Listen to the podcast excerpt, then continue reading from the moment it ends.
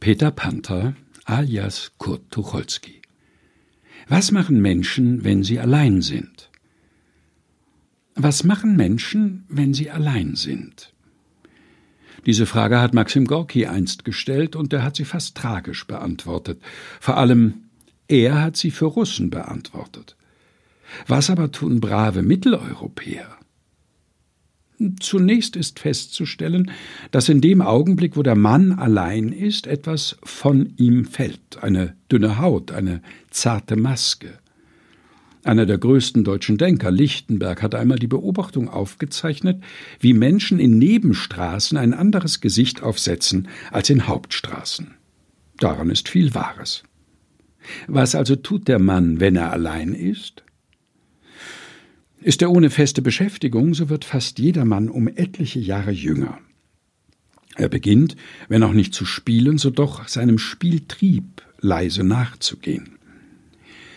Es ist viel Jungenhaftes, was sich da meldet. Ich glaube, dass kinematografierte Menschen, die allein sind und sich unbeobachtet glauben, zu dem komischsten gehören müssen, was es gibt. Die Tür ist also zugefallen, du bist allein.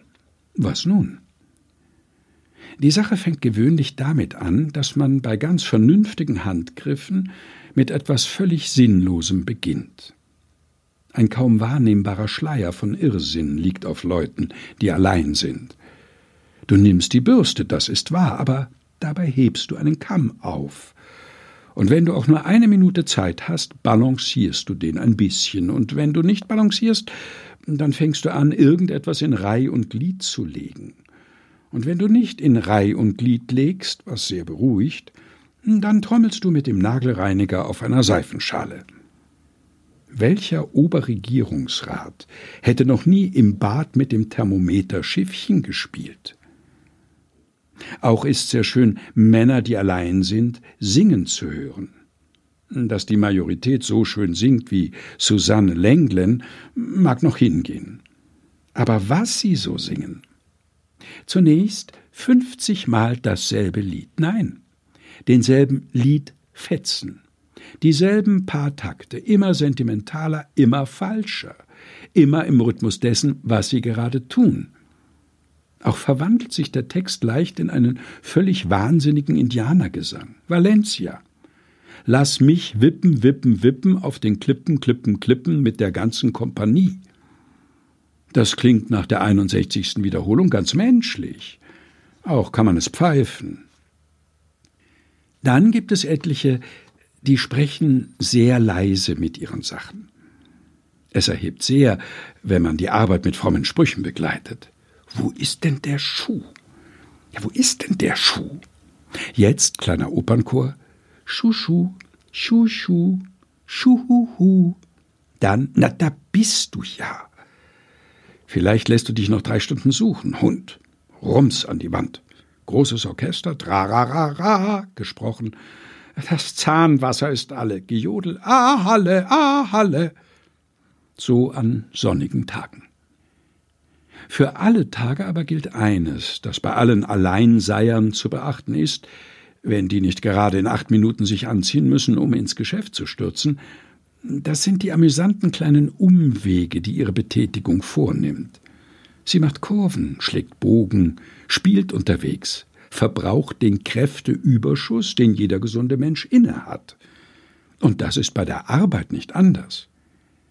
In Sinclair Lewis herrlichem Babbitt steht zu lesen, wie der Held dieses amerikanischen Romans arbeitet wie er Zettelchen vollschmiert. Und ich bin überzeugt, dass wir alle so zu malen beginnen, wenn wir das tun, was wir mit Denken bezeichnen. Es ist bekannt, dass die meisten Menschen keinem Redner zuhören können, ohne Männerchen zu zeichnen. Es ist, als ob neben der eigentlichen Kraft des Arbeitsmotors noch ein Nebenstrom herliefe, der Schnitzel und Späne auf einer Säge produziert. Nutzen hat das keinen, aber ohne den Strom geht es nicht. Arbeitet einer mit anderen zusammen im großen Büro, so lässt er seinen Eigenheiten im Allgemeinen nicht so ungehinderten Lauf. Aber hat er ein Privatkontor, so schöpft er aus dem großen Reservebehältnis einer angeblichen Kraftverschwendung neue Kräfte. Dazu hat der Mensch seine Nägel, die Ohren, die Krawatte. Die Beschäftigung mit diesen Dingen stärkt sehr. Und aus der unergründlichen Tiefe eines Spiels mit dem Manschettenknopf und einem Blaustift steigen schwerwiegende Entschlüsse auf. Hm, soweit die Männer, diese ewigen Jungen. Kinder sind oft allein, auch wenn sie gar nicht allein sind. Sie spielen in einer Hülle von Jugend und Unbekümmertheit, die nur selten zerreißt, wenn sie Hunger haben oder sonst etwas Wichtiges wollen. Was Frauen tun, wenn sie allein sind, ahne ich nicht. Ein Weiser hat behauptet, eine Frau sei überhaupt nie allein. Sie stelle sich stets jemand vor, und sei es auch nur einen Spiegel.